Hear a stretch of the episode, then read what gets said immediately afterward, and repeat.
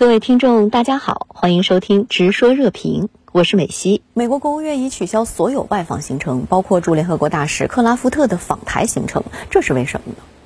在首都华盛顿发生国会山暴乱，美国国会呢开始弹劾总统之机，那么美国官员的任何出访呢都是不合时宜的，他们呢是无法回答世界的大问号：美国究竟发生了什么？同样呢，如果所有访问的国家和地区接待特朗普政府的官员，本国民众呢又会怎样评价自己的政府和官员呢？这不就是为虎作伥，成了这个闪暴者的帮凶吗？在特朗普呀被美国学者标签为法西斯，共和党的部分高官呢被说成是右翼威权主义者的时候，稍有体面和懂得点历史的政府和官员呢，对特朗普政府的高官访问，这个恐怕呢是比之不及。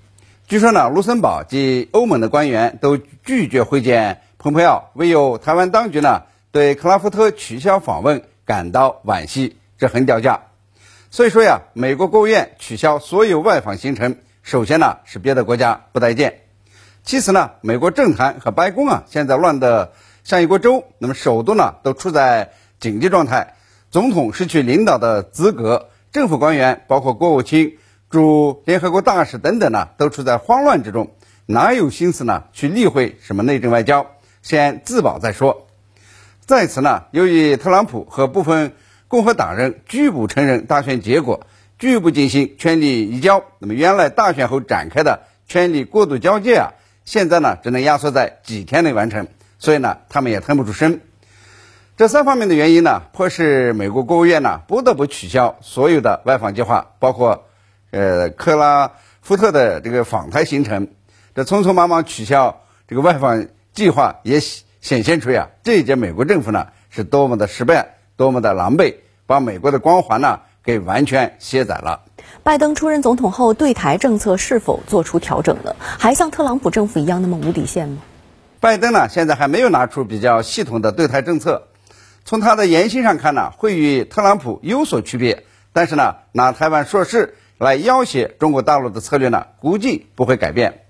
拜登的交接团队表示，拜登呢支持和平解决两岸议题，继续坚持美国对一个中国的承诺。这与特朗普政府扶持台独势力，不顾及中美就台湾问题达成的历史共识呢，是有较大的不同。前几天呢，蓬佩奥还宣布取消这个美台官方交往限制，而拜登政府呢，有可能恪守中美的历史共识。这个越位行为触碰底线的事儿可能会少一些，但是他同样说呀，会支持他当参议员时投票通过的所谓《台湾关系法》。现在呀，特朗普政府所做的呢，就是要把《台湾关系法》这个坐实落地，偏袒台独势力，在两岸关系上呢，采取故意失衡的方式来牵制中国大陆的发展。那么从美国的战略棋盘上看呀，这个台湾呢是一枚重要的棋子，可能随时举起来拿捏，要挟大陆。从台湾赚钱，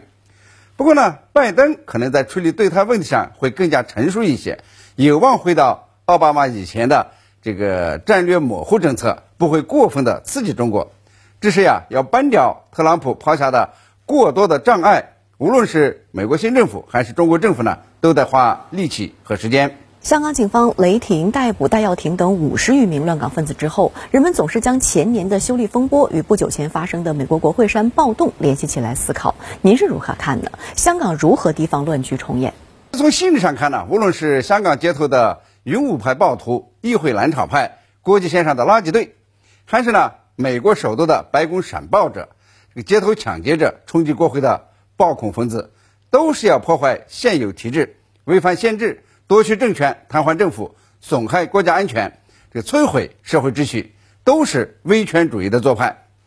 看看戴耀廷等人这蛊惑的夺权三部曲，那么再看看特朗普的夺权三部曲，你就会发现呢，有非常惊人相似之处，都是先呢冲击议会，然后控制选举权，再夺取权力。现在呢，特朗普要被弹劾，那么戴耀廷等人呢，是不是也应该受到法律的正义判决？香港的反中乱港分子还有外部势力的介入和国外资金的支持，这呢是不是多了一份叛国者的色彩？那么香港怎样预防这个乱乱局重现和颜色革命呢？我认为主要有两点：一呢是要严判这些乱港分子叛国者。美国呢已经用本土恐怖罪来起诉二十多名这个国会山暴徒。那么香港是否也可以根据国安法来起诉这些反中乱港分子，借鉴一下美国的经验？二呢是要加强选举制度的改革，从资格审查到选举方式，再到选后监察、公职问责等等进行系统的改革，确保呀这个爱国爱爱港者治港，反中乱港者出局。现在呀，美国国会弹劾特特朗普，就是呢要彻底的取消他竞选担任公职的资格。那么香港呢，能不能呢通过选举改革，把反中乱港分子和图谋颠覆国家政权的人呢？先踢出去，通过议员的议事规则的改革，让那些拉布派、蓝场派先荡荡在这个立法会之外呢？这个选举制度不改革呢，就没法消除多选三部曲及其各种形式的变奏再次重演。好的，谢谢陈先生跟我们共同在线分享您的观点。